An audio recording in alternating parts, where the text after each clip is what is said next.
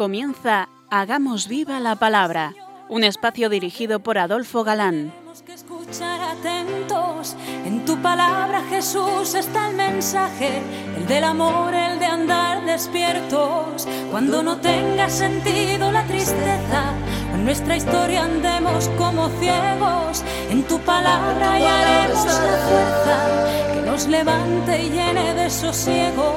Ojalá comprendamos tu palabra. Ojalá practiquemos tu palabra. Ojalá nos envuelva tu palabra. Ojalá nos transforme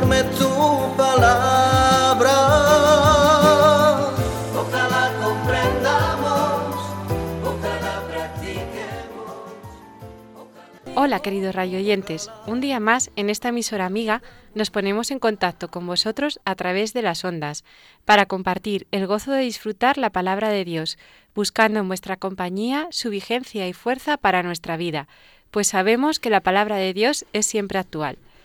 Frente a los micrófonos nos encontramos Adolfo, y Ana, dispuestos a pasar este rato en vuestra compañía. Bienvenidos a nuestro programa Hagamos viva la palabra. Hola amigos, gracias por escucharnos un día más. Estamos comentando el libro del Levítico y en la última emisión decíamos que los sacerdotes, con algún defecto físico, no podían ejercer el ministerio. Sin embargo, Podrán comer el alimento de su Dios, las cosas sacratísimas y las sagradas. ya sabemos que el sacerdote y su familia, sin derecho aparte en la tierra prometida, vivían del altar, de lo que se inmolaba, y como se consideraba lo ofrecido cosa santa, la prescripción decía, Ningún extraño comerá las cosas santas. Luego no eran considerados como extraños, pero no podían ejercer el ministerio sacerdotal.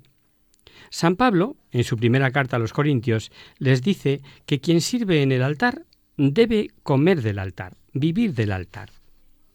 También las víctimas que se ofrecían en holocausto debían ser sin defecto. Era una ofrenda a Dios y suponía una ofensa ofrecerle eh, lo tarado, lo de desecho. En tiempos de Malaquías, después del destierro, comenzaron a ofrecer a Yahvé animales enfermos, cojos, con alguna tara, y el profeta, ante el desprecio que suponía ofrecer tales desechos, empleó una frase tan expresiva como irónica, puesta como dicha por Yahvé. Ofrecer el sacrificio lo ciego no es malo. Ofrecer lo cojo o enfermo no es malo. Anda, haz presente de ello a tu gobernador, a ver si se complace y le será grato, dice Yahvé de los ejércitos. Se entiende, ¿verdad? A la hora de ofrecer algo a Dios, bueno es seguir la máxima de que lo que ofrezcamos sea lo mejor de lo contrario. Así no te equivocas. La vecina enferma te llama, que necesita tu ayuda. ¿Ahora mismo? Sí, por favor. Pues lo siento, pero no puedo ahora. Mm, No puedo pasar porque he ofrecido a la Virgen rezar el rosario todos los días a esta hora. Sin comentarios, ¿verdad? Por cierto, que el profeta, al denunciar tales desprecios de Dios por las víctimas ofrecidas, nos profetizó 400 años antes de Cristo el sacrificio de la nueva y eterna alianza, la Eucaristía. La anunció como víctima pura, sin mancha. Desde el orto del sol hasta el ocaso. Es grande mi nombre entre las gentes y en todo lugar ha de ofrecerse a mi nombre un sacrificio meante y una oblación pura. En Éxodo vimos fiestas que el pueblo debía guardar ofreciendo sacrificios y descansando el sábado. En el Levítico las vemos aumentadas. Hay como un calendario litúrgico popular, solemnidades que veremos repetidas en varios libros. Sábado, Pascua, expiación, Pentecostés y tabernáculos. El sábado sabemos que era como nuestro domingo. Como todos sabemos, el sábado, día del Señor, pasó a nuestro domingo por ser el día en que resucitó Jesucristo, el día del triunfo sobre el pecado y la muerte. Pero la razón que daba Moisés para pedir que el sábado fuera día de descanso sí que nos interesa, porque igualmente es razón válida para el descanso de nuestro domingo. No haréis en, el no haréis en él trabajo alguno. Es el descanso consagrado a Yahvé donde quiera que habites. Ah, ¿descanso por estar consagrado a Dios? ¿Quién lo diría? El Catecismo de la Iglesia Católica nos recuerda que el domingo se llama con razón Día del Señor. Su celebración, sigue diciendo el Catecismo, cumple la prescripción moral inscrita en el corazón del hombre de dar a Dios. Un culto exterior, visible, público y regular bajo el signo de su bondad universal hacia los hombres. Y esto lo toma el catecismo nada menos que de Santo Tomás. Pues este culto se reduce para algunos a estar 40 minutos el domingo esperando que el sacerdote acabe para salir danzando ya vestidos con ropas de deporte y no acordarse de Dios ya en todo el día. Cuidado, no nos confundan. Sabemos, porque lo dijo Jesucristo y lo hemos comentado varias veces, que no es el hombre para el sábado, sino el sábado para el hombre. Pero se entiende, ¿verdad? El Día del Señor se merece algo más que 40 minutos de estar en la Eucaristía Dominical. El pueblo judío celebraba como día consagrado al Señor el sábado. Los cristianos, inmediatamente después de la resurrección de Jesús, consideraron como día del Señor el domingo, o día primero de la semana. Era lo natural, era el día que quedaba de manifiesto el triunfo de la vida sobre la muerte, del poder de Mesías sobre Satanás, la liquidación del acta que nos era contradictoria, como dice San Pablo, y que Cristo clavó en su cruz. Por eso, los evangelistas tienen tanto interés en señalar tal día, el domingo. Para ellos, el llamado primer día de la semana. Vamos a ver alguna cita. Cuando Juan nos narra la ida al sepulcro ya vacío de Magdalena, dice, El primero de la semana, María Magdalena vino muy de madrugada. O sea, el día primero de la semana, dice San Juan. Y que este día primero era el domingo, también lo encontramos escrito en Mateo. Pasado el sábado ya, para amanecer el primer día de la semana, vino María Magdalena. Etcétera. Luego, si pasado el sábado era el primer día de la semana, el primer día de la semana era el domingo. Y así vimos cómo los primeros cristianos se reunían el domingo para celebrar la Eucaristía.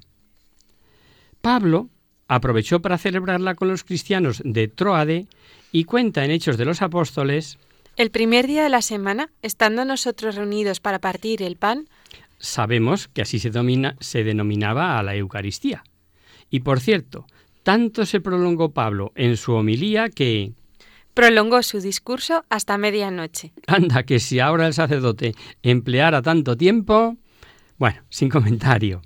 Y por aprovechar la ocasión, os diremos que en este día, el domingo, primer día de la semana, día de la resurrección de Jesús, es cuando Pablo encomienda a los fieles de Corinto hagan colecta para contribuir a la iglesia de Jerusalén que anda empobrecida. Desde entonces viene lo de la colecta en la Eucaristía. Nada más natural que sea el domingo, el día del Señor y para el Señor. Si estudiáis a los evangelistas, la vida pública de Jesús podríais pensar que apenas duró un año. Pero gracias a San Juan sabemos que dura mm, dos, más de dos, ¿no? Y, y, esto lo sabemos porque Juan nos narra la celebración de estas fiestas anuales religiosas que ahora acabamos de ver en este libro repetidas con solemnidad. Yahvé habló a Moisés diciendo, Habla a los hijos de Israel y diles, estas son las solemnidades, asambleas santas que convocaréis. Y repite las que ya hemos mencionado, las que nos son conocidas y que ya vimos en el libro del Éxodo. Una de ellas, la Pascua. Y, y este es el detalle, por lo que conocemos que por lo menos dos años y pico, como Juan habla de tres Pascuas en la vida pública de Jesús, sabemos que al menos duró dos años y algo. Algunas de estas fiestas, como las de las tiendas, nos añade un carácter alegre de la fiesta vinculándola a los recuerdos del desierto. Duraba siete días y nos dice el texto que durante esos días tenían que habitar en cabañas. Para que sepan vuestros descendientes que yo hice habitar en cabañas a los hijos de Israel cuando los saqué de Egipto. Y nos ha recogido con nuevo matiz el libro esta de los tabernáculos, llamada también de las tiendas, pues dice el Levítico. El día 15 de este séptimo mes celebraréis durante siete días la fiesta de las tiendas en honor de Yahvé. fiesta importante que celebraban el fin de la recolección de los frutos. En primer lugar, estaba dar gracias a Dios por las cosechas, y de los siete días de duración que tenía la fiesta, el más importante era el último, y le decimos por algo eh, que resulta de interés para los cristianos. Fue en ese día cuando Jesús hizo la proclamación de una gran enseñanza, que bien apuntan los profesores de Salamanca. La fe en Jesucristo vincula a los creyentes a la acción del Espíritu Santo. Lo recoge San Juan y nos advierte que era el último día, el más solemne. Jesús aprovechaba hechos concretos y en este caso la solemnidad ayudaba sin duda a que comprendieran la profundidad de su enseñanza. El sacerdote sacaba agua de la fuente de Siloé, el coro cantaba el verso de Isaías. Sacaréis agua con gozo de las fuentes de la salud. En este precioso cuadro dice San Juan que Jesús gritó diciendo, Si alguno tiene sed, venga a mí y beba. El que cree en mí, según dice la Escritura, ríos de agua viva correrán en su seno. El texto sin duda anima a meditar esas palabras de Jesús. El que tenga sed, venga a mí y beba. ¿Quién no tiene sed? Sed de felicidad, de paz, de gozo espiritual. Pues lo hemos escuchado. El que tenga sed, venga a mí y beba. Y sin duda, también invitados los que andan sedientos, sedientos de fama, de poder, de dineros, sufriendo el desencanto de que aunque lo vayan consiguiendo, se sienten cada día más sedientos. Solo Cristo puede saciar esa sed, pero claro, hay que ir a Él. Si comentando el libro del Antiguo Testamento nos hemos entretenido en contar estas palabras de Jesús en aquella fiesta, es por lo que San Juan nos revela en su Evangelio. Esto dijo del Espíritu que habían de recibir los que creyeran en Él, pues aún no había sido dado el Espíritu, porque Jesús no, no había sido glorificado. O sea, esa extraordinaria gracia de recibir el Espíritu Santo, ese don inmenso, se nos da, lo hemos oído, por la glorificación de Jesús. Y sabemos que fue glorificado por su pasión, muerte y resurrección. Mm, el que quiera meditar, ahí tiene materia. Como ofrenda perpetua de las doce tribus de Israel, ordenó Moisés hubiese constantemente doce panes, los conocemos como los panes de la proposición, o de la cara, porque mm, debían estar siempre ante Yahvé, dice el libro del Levítico. Se colocarán en orden cada sábado en presencia continua ante Yahvé, de parte de los hijos de Israel como alianza perpetua. La carta a los hebreos, cuando relata el santuario de la antigua alianza y detalla su contenido, nos dice, en él una primera instancia en que estaba el candelabro y la mesa y los panes de la proposición. Y esos panes, cuando se renovaban, no podían ser comidos más que por los sacerdotes. En su día veremos cómo David, al verse con necesidad él y sus soldados, comió de dichos panes. Y Jesús, naturalmente, lo da por bueno. Moisés, por orden de Yahvé, decretó el año llamado sabático. La tierra no tiene entendimiento ni sentidos, pero Dios quiso que su pueblo comprendiese la importancia del precepto sabático, el descanso y la santificación del séptimo día, y por eso decretó ese singular año. Seis años sembrarás tu campo y seis años vendimiarás tu viña y recogerás sus productos. Pero el séptimo año será un sábado de descenso para toda la tierra. Un sábado de descanso para toda la tierra. ¿Os suena esto de algo ahora recientemente? Pues sí, de la última encíclica del Papa Francisco. Es una verdadera joya. Desde aquí os la recomiendo. Eh, el que quiera entender de verdadera ecología, que se lea la encíclica del Papa. Y este año era como un largo sábado en honor de Yahvé. La tierra descansaba, sin ser arada ni sembrada, y lo que buenamente diera era lo único que podían tomar de ella. Y como lo deseado por Dios no era que pasasen hambre, evidentemente, sino que viesen la importancia de rendirle culto y tener presente que su providencia era la que hacía fértil la tierra, les dice, Aun en descanso la tierra os alimentará. Y así era. Como os decía, no sé si habéis leído la encíclica mm, de Laudato Si. Pues mm, esto lo deja también muy claro. Habla de la casa común y en ella de la tierra. Leedla si podéis. Volveremos sobre este preocuparse de Dios. Dice que no les faltase alimento. Porque vamos a ver unas leyes. Mm, ¿Habéis oído hablar del tercer mundo? ¿Creéis que es cierto que en nuestro mundo de civilización, ciencias y luces hoy, ahora, en este momento, estén muriendo miles de niños por hambre? ¿Y os creéis de verdad que mañana seguirán muriendo porque mientras unos seres humanos no tienen ni medios para alimentarse, otros gozan de rentas mayores al millón diario de euros? Pues vamos a escuchar una ley que Yahvé ordenó promulgar a Moisés y que de haber sido cumplida, jamás la humanidad hubiera llegado al cuadro real que simplemente os hemos recordado que existe.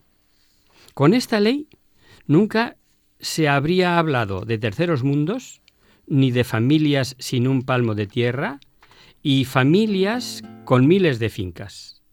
Se trata de la ley del año jubilar, y que es súper interesante. Pero eso, si os parece, lo vemos ya después del descanso. Vamos a hacer ahora un breve descanso en la palabra.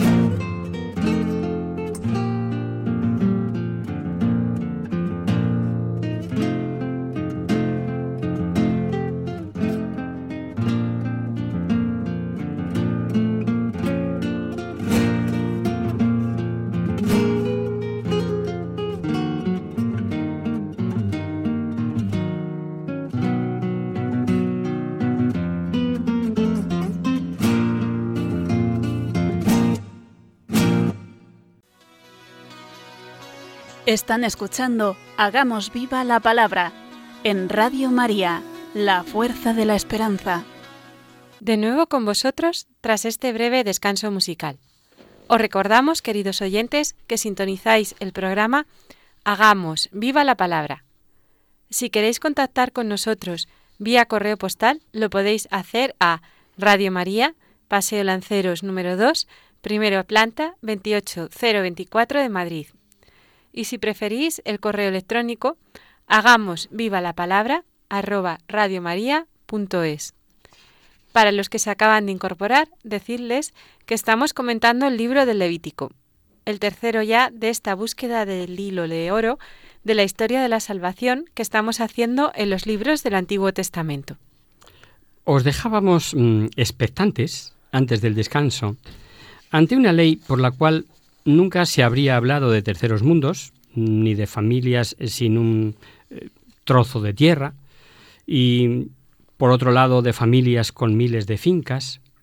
Se trata de la ley del año jubilar, y que encontramos precisamente en el capítulo 25 de este libro. Dijo Dios a Moisés que contase siete semanas de años, lo que suman 49 años. Entonces, en el mes séptimo, en el día 10, entre clamor de trompetas y resonar de cuernos por toda la tierra, declararás santo el año 50 y proclamaréis en la tierra liberación para todos sus habitantes. Será para vosotros jubileo. Jubileo, liberación. Vaya dos palabras. Vemos la propiedad privada de cada familia podía ser em, mantenida o vendida. Y la propiedad del pueblo de Dios, en principio, era la que correspondió a cada familia en el reparto de la tierra prometida. Ya llegaremos al libro de Josué y hablaremos de cómo se repartió esta tierra. Pero, y aquí está la maravilla del año jubilar, si alguien vendía en el año jubilar, volvía lo vendido a la familia que lo vendió. Cada uno recobrará su propiedad. Por supuesto que las ventas se hacían en función del tiempo que faltaba al año jubilar. ¿Que faltaban 40 años? Se pagaban 40 veces más que si faltaba uno, porque el año 50 a su primitivo dueño. Y lo matiza la ley. A mayor número de años, mayor precio cobrarás. Cuantos menos años queden, tanto menor será tu precio. Comprenderéis que si alguien tenía que vender por necesidad, al año jubilar volvía a contar con su propiedad no habría lugar eh, para abusones ni especuladores, porque si se iban haciendo con tierras y tierras, al final todas volverían a sus antiguos dueños. De forma que, como bien dice la misma ley sobre lo que se vende, lo que él te vende es el número de cosechas. Lo que él te vende es el número de cosechas, no la tierra. ¿Sabéis por qué? Ni siquiera se podía decir que lo que se vendía era la tierra aunque fuese por un número determinado de años. Y la razón que da Dios es impresionante. Poned atención. La tierra no puede venderse para siempre, porque la tierra es mía. Porque la tierra es mía. Tal vez por eso ninguno se la puede llevar en el autobús, como sería su deseo. Desgraciadamente esta ley no fue cumplida ni por los propios israelitas. Isaías denunciaba: Hay de los que juntan campos y campos. Y el profeta Miqueas hablaba de la codicia con estas palabras. Codician campos y los roban, casas y se apoderan de ellas. Hemos de pensar que tanto el robo como el apoderarse era valiéndose de tan malas artes como de tan buenos poderes. Tampoco el año jubilar sembraban, y como al igual que el año sabático cabía la pregunta de cómo se las iban a arreglar, puesto que no había cosechas, Dios les manifiesta que cuanto la tierra produce se debe a su providencia. Yo os mandaré mi, bendición en el año sexto, de modo que se producirá para tres años. Cubría el año sabático, el jubilar y el siguiente al no disponer aún de cosecha. Fijaros hasta dónde llegaba, dónde llega, porque esto sigue valiendo para hoy en otros aspectos, la providencia de Dios. Esta ley podía contar con un inconveniente, ¿Qué pasaba si uno vendía y antes del año jubilar se había muerto sin dejar descendencia? ¿Y quién recibía lo vendido al cabo de los 50 años si la familia de quien lo vendió se había multiplicado enormemente. Además, la ley no ayudaba mucho a que se preocupasen por cuidar bien la tierra, porque si se iba acercando el año jubilar, es todo lo que pasa hoy con eh, los alquilados mm, eh, que no tienen consideración del piso en que viven, porque no sé si voy a renovar y les da por romper cosas, pues igual, ¿no? No cabe duda que la ley presentaba un ideal, un principio moral. Los bienes deben considerarse no como propios, sino de Dios. Y aquí viene lo bueno.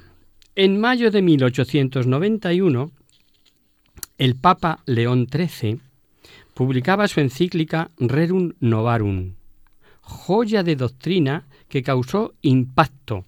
Su eco no acabará nunca, pues, entre otras muchas cosas, decía, El Estado no puede suprimir la propiedad privada, porque más antiguo que el Estado es el hombre. Pero al tiempo que defiende la propiedad privada y da por lícito que el hombre posea algo como propio, en la misma encíclica, y veréis que de acuerdo con lo legislado por Moisés, decía León XIII, El derecho de la propiedad no le concede facultad para usar de sus riquezas a su antojo.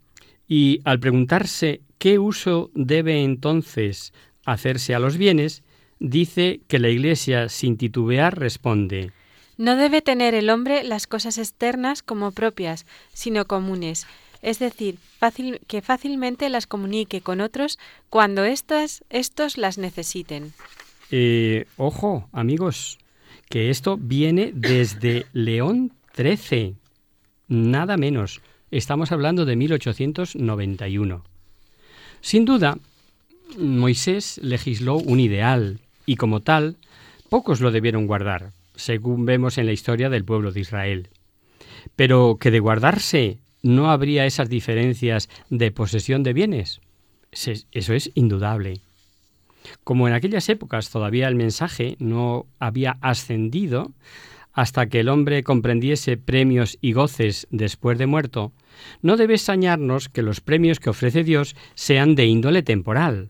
Si cumplís mis leyes, si guardáis mis mandamientos y os ponéis por obra, y los ponéis por obra, yo mandaré las lluvias a su tiempo, y la tierra y los árboles darán su fruto. Mm, De nada te valdrá ofrecer a un chavalín de tres años un cheque mm, de inmenso valor si te obedece.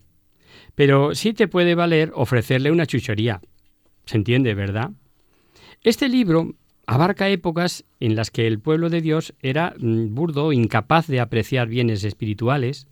Para ellos no había otra felicidad que la que ofrecía Dios. Crecimiento de la familia, cosechas abundantes, victoria sobre los enemigos y paz para poder disfrutarlo. Es de admirar cómo se rebaja el Señor para ser entendido, para que le obedezcan y para ir elevando y espiritualizando a su pueblo poco a poco.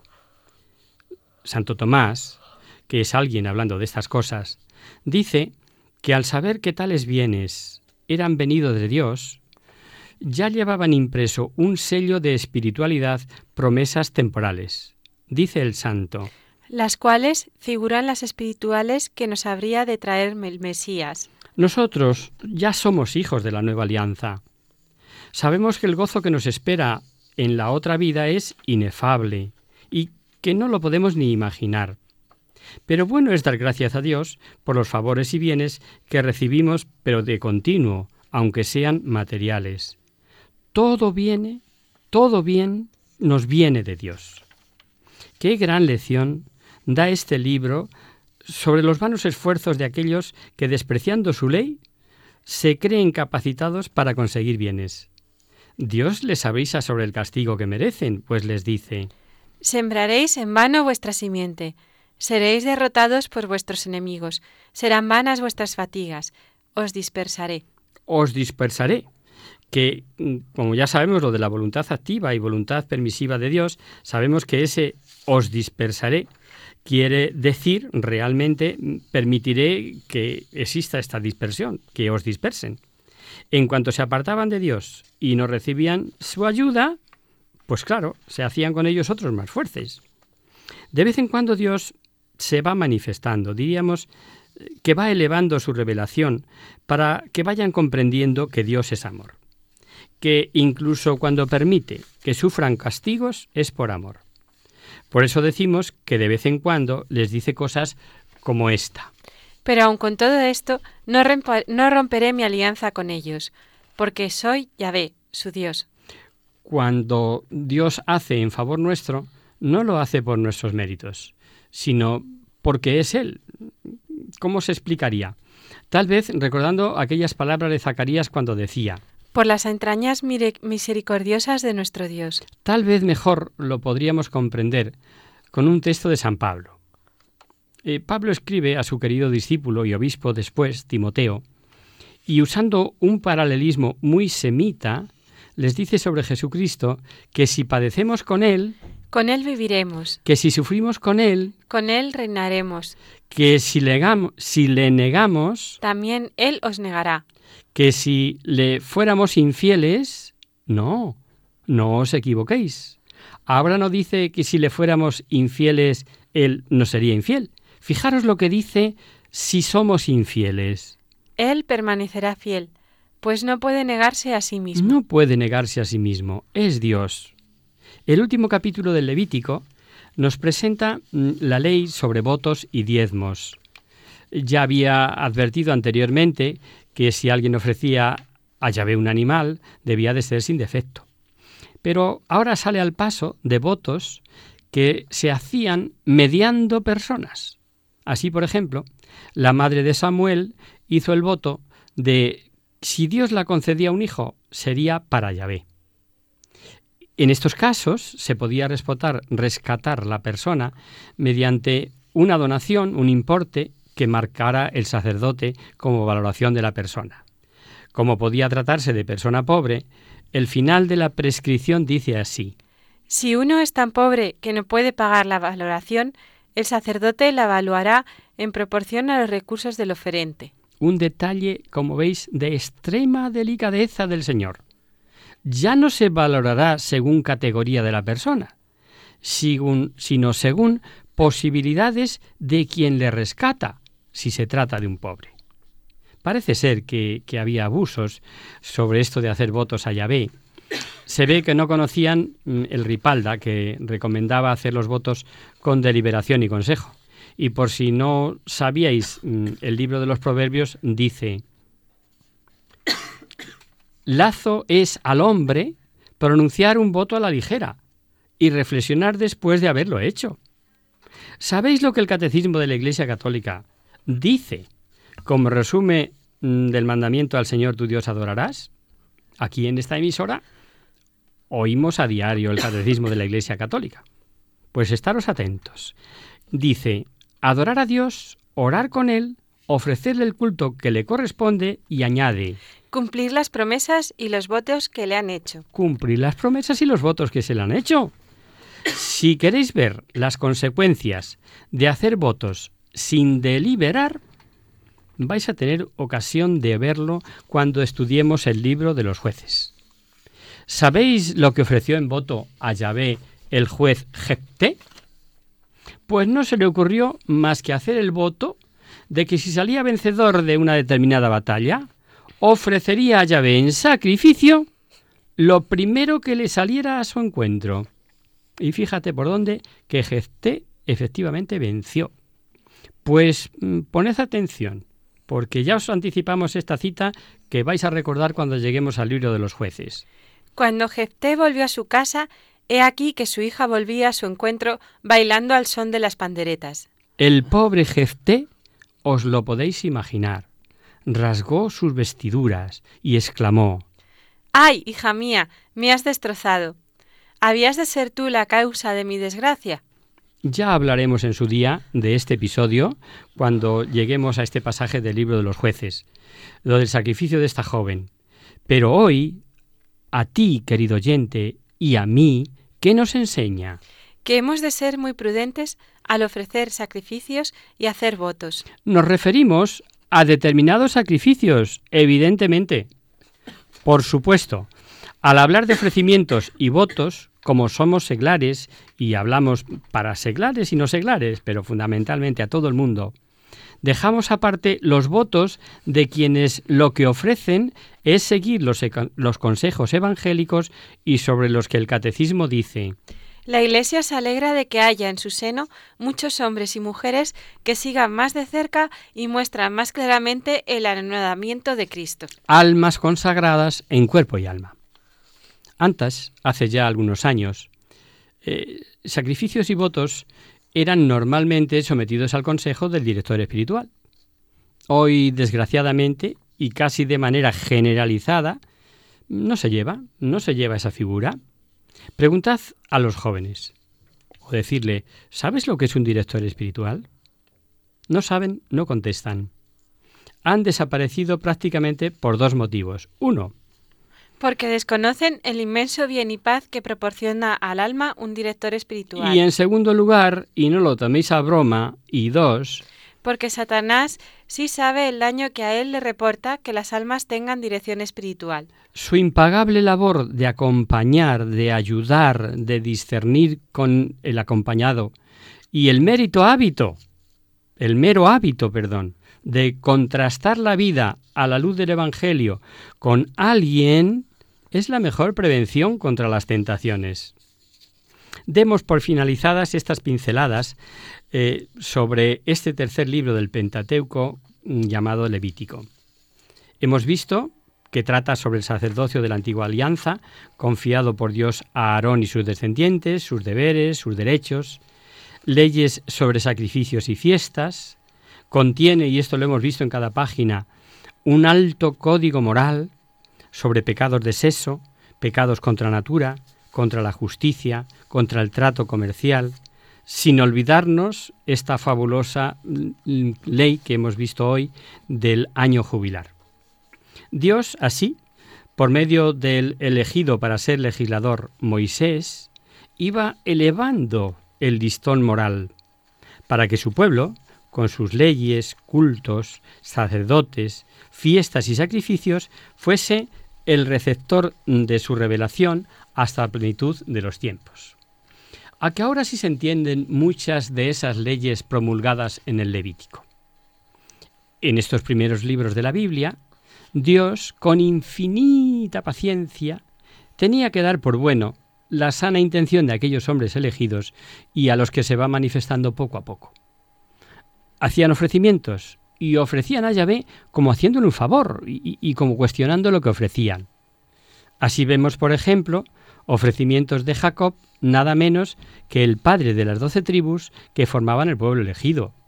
Dice el Génesis que Jacob hizo un voto diciendo que si Yahvé le guardaba en su viaje y le daba pan que comer y ropa que vestir y si volvía sano y salvo, casi nada, apenas pedía. Pero a cambio hizo a Yahvé un voto. ¿A que no os figuráis en qué consistía el voto? Pues escuchadlo porque si Dios le concedía cuanto le dijo, Yahvé será mi Dios, y esta piedra que he erigido será casa de Dios, y de todo lo que me dieres te pagaré el diezmo. Ojalá, queridos oyentes, fuésemos nosotros conscientes de los bienes que el Señor nos regala continuamente y le correspondiéramos debidamente. Aquí lo dejamos por hoy.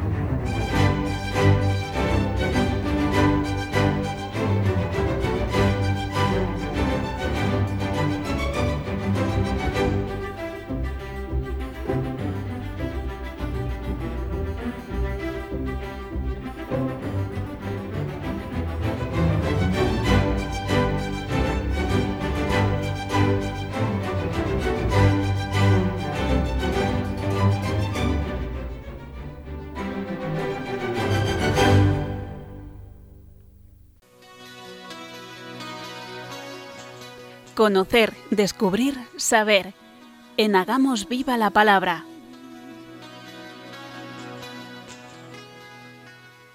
Comenzamos nuestro espacio de conocer, descubrir, saber. Espacio, como sabéis, destinado a vuestras consultas, aclaraciones o sugerencias.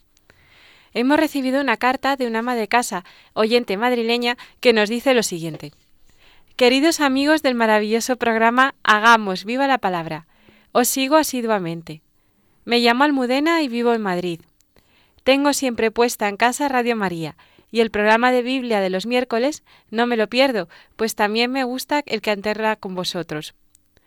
Aprovechando la ocasión que nos brindáis para resolver dudas y preguntas, quiero haceros una, que me surgió al oír el, el, Evangelio de hace unos días, el de María Magdalena, la mujer pecadora que se pone a los pies de Jesús en la comida, y él le perdona los pecados.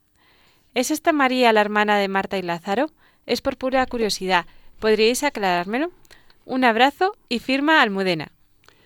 Con mucho gusto respondemos a tu pregunta, Almudena. Y, perdona que hayamos tardado en responder, pero es que eh, no nos ha sido posible hacerlo antes. Vamos despacito y por partes, si te parece. Su sobrenombre de Magdalena le viene sin duda de su origen, lo, que significa que era natural de Magdala. Magdala es un pueblecito de pescadores en la ribera oeste, la ribera occidental del mar de Galilea. Y Biblia en mano, vamos primero a rastrear las veces eh, que aparece en el Evangelio y vemos que está entre las mujeres galileas a quienes Jesús había librado de malos espíritus y le seguían sirviéndole con sus bienes y algunas mujeres que habían sido curadas de espíritus malignos y enfermedades, María, llamada Magdalena, de la que habían salido siete demonios. La encontramos formando parte del grupo de mujeres que están junto a la cruz de Jesús en el Calvario. Junto a la cruz de Jesús estaba su madre y la hermana de su madre, María, mujer de Cleofás y María Magdalena. Y la encontramos también junto al sepulcro y lo puso en su sepulcro nuevo que había hecho excavar en la roca. Luego hizo rodar una gran piedra hasta la entrada del sepulcro y se fue. Estaban allí María Magdalena y la otra María sentadas frente al sepulcro. Y en la mañana de la resurrección, esta cita es un poco más larga y seguro que la recordáis, es distinguida con una aparición del mismo Jesús resucitado. El primer día de la semana va María Magdalena de madrugada al sepulcro, cuando todavía estaba oscuro, y ve la piedra quitada del sepulcro, y ve dos ángeles de blanco, sentados donde había estado el cuerpo de Jesús, uno a la cabecera y otro a los pies, diciéndole Mujer, ¿por qué lloras? Ella le respondió Porque se han llevado a mi Señor, y no sé dónde lo han puesto. Dicho esto, se volvió y vio a Jesús, de pie, pero no sabía que era él, que era Jesús. Le dice Jesús, Mujer, ¿por qué lloras? ¿A quién buscas? Ella, pensando que era el encargado del huerto, le dice, Señor, si tú, si tú lo has llevado, dime dónde lo has puesto, y yo me lo llevaré. Jesús le dice, María. Ella se vuelve y le dice en hebreo, Raboní, que quiere decir maestro. Dícele Jesús, No me toques, que todavía no he subido al Padre.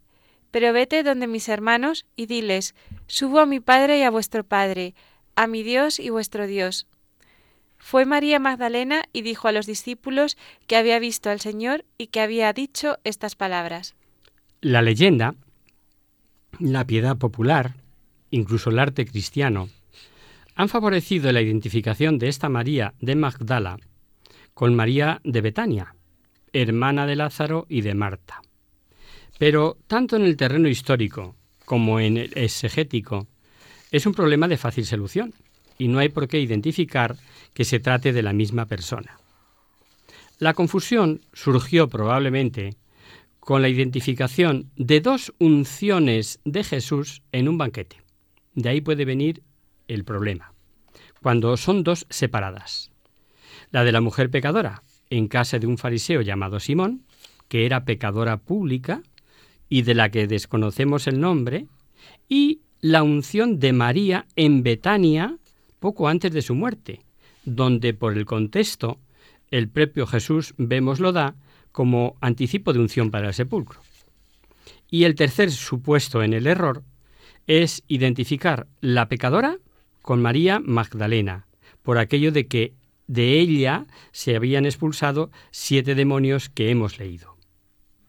En la primera unción, que es la del Evangelio de hace unos días, a los que tú haces referencia, se lee. Un fariseo le rogó que comiera con él, y entrando en la casa del fariseo, se puso a la mesa. Había en la ciudad una mujer pecadora pública, quien al saber que estaba comiendo en casa del fariseo, llevó un frasco de alabastro de perfume, y poniéndose detrás a los pies de él, comenzó a llorar, y con sus lágrimas le mojaba los pies, y los cabellos de su cabeza, y con los cabellos de su cabeza se los secaba, besaba sus pies y los ungía con perfume. Al verlo el fariseo que le había invitado, se decía para sí, si éste fuera profeta, sabría quién y qué clase de mujer es la que le está tocando, pues es una pecadora. Jesús le respondió, Simón, tengo algo que decirte. Él dijo, Di, maestro. Un acreedor tenía dos deudores. Uno debía quinientos denario, denarios y el otro cincuenta. Como no tenían para pagarle, perdonó a los dos. ¿Quién de ellos la amará más? respondió Simón. Supongo, supongo que aquel a quien perdonó más. Él le dijo, Haz juzgado bien. Y volviéndose hacia la mujer, dijo a Simón, ¿Ves a esta mujer? Entra en tu casa, y entré en tu casa y no me diste agua para los pies. Ella, en cambio, ha mojado mis pies con lágrimas y los ha secado con sus cabellos. No me diste el beso. Ella, desde que entró, no ha dejado de besarme los pies. No ungiste mi cabeza con aceite, ella ha ungido mis pies con perfume. Hasta ahí, de acuerdo, ¿verdad? Esta es la primera unción. Pues vamos a ver la segunda, que se da un poquito antes eh, de la pasión. Leemos. Seis días antes de la Pascua, Jesús fue a Betania, donde estaba Lázaro, a quien Jesús había resucitado de entre los muertos. Le dieron allí una cena. Marta servía y Lázaro, era uno de los que estaban con él a la mesa. Entonces María, Tomando una libra de perfume de nardo puro, muy caro, ungió los pies de Jesús y los secó con sus cabellos. Y la casa se llenó de un olor de perfume. Dice Judas Iscariote, uno de los discípulos, el que lo iba a entregar, ¿por qué no se ha vendido este perfume por trescientos denarios y se ha dado a los pobres? Pero no decía esto porque le preocupara a los pobres, sino porque era ladrón, y tenía la bolsa, se, llevaba lo que le echaban en ella. Jesús dijo, Déjala, que lo guarde para el día de mi sepultura. Porque pobres siempre tendréis con vosotros, pero a mí no siempre me tendréis.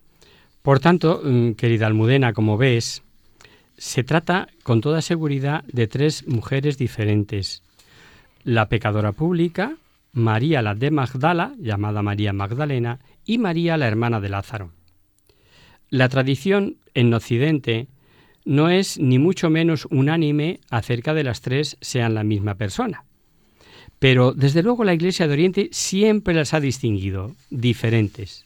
Por otro lado, y en cualquier caso, se podría identificar a la pecadora sin nombre con María Magdalena, que tampoco es demostrable por la Escritura, pero nunca con María, la de Betania, hermano de Lázaro y Marta, que es lo que tú nos preguntas. Juan distingue con claridad ambas María. Bueno, incluso Lucas, y desde luego el carácter de una no tiene nada que ver con la otra. María de Betania, tanto en Lucas como en Juan, se aprecia su naturaleza tranquila, contemplativa. Yendo ellos de camino, entró en un pueblo, y una mujer llamada Marta le recibió en su casa. Tenía ella una hermana llamada María, que sentada a los pies del Señor escuchaba su palabra, mientras Marta estaba tareada en muchos quehaceres. Acercándose, pues, dijo el Señor, ¿No te importa que mi hermana me deje sola en el trabajo? Dile, pues, que me ayude. Le respondió el Señor, Marta, Marta, te preocupas y te agitas por muchas cosas, y hay necesidad de pocas, o mejor, de una sola. María ha elegido la parte buena, que no le será quitada es decir, a los pies de Jesús, contemplativa. Por el contrario, El carácter de María Magdalena, lo vemos también, se distingue por su actividad impetuosa, yendo con Jesús de aldea en aldea, como hemos visto, o acudiendo al sepulcro la primera, la mañana de la resurrección, muy temprano, y, reclamando al supuesto jardinero el robo del cuerpo de Jesús. En fin, esperamos haber satisfecho tu curiosidad, querida amiga. De todos modos, aquí nos tienes. No dudes en escribirnos de nuevo si algo no te ha quedado claro. Un abrazo y hasta siempre. Y hasta aquí, queridos amigos, el programa de hoy. Os dejamos con nuestra sintonía. Y os recordamos que si queréis dirigiros al programa, para cualquier duda, aclaración o sugerencia, participando en el programa Conocer, Descubrir, Saber, estamos a vuestra total disposición y encantados de atenderos en la siguiente dirección. Radio María, Paseo Lanceros número 2, primera planta, 28024 de Madrid. O bien, si lo preferís, al correo electrónico hagamos viva la palabra arroba radiomaria.es. El próximo miércoles, como sabéis, está el programa del Padre Jesús Silva que alterna con nosotros. Tus palabras, Señor, son espíritu y vida. Por tanto, nosotros nos encontraremos de nuevo dentro de, de 15 días, si Dios quiere. Con un programa en el que abordaremos nuevo libro, el de los números. Y no es que nos hayamos pasado a las matemáticas, no, no, no. Es el cuarto libro del Pentateuco. Y ya veréis por qué tiene este título de números. Hasta el próximo día, amigos. Hasta el próximo día.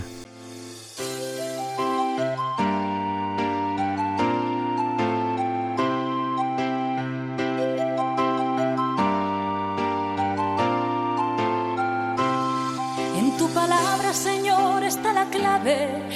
Solo tenemos que escuchar atentos.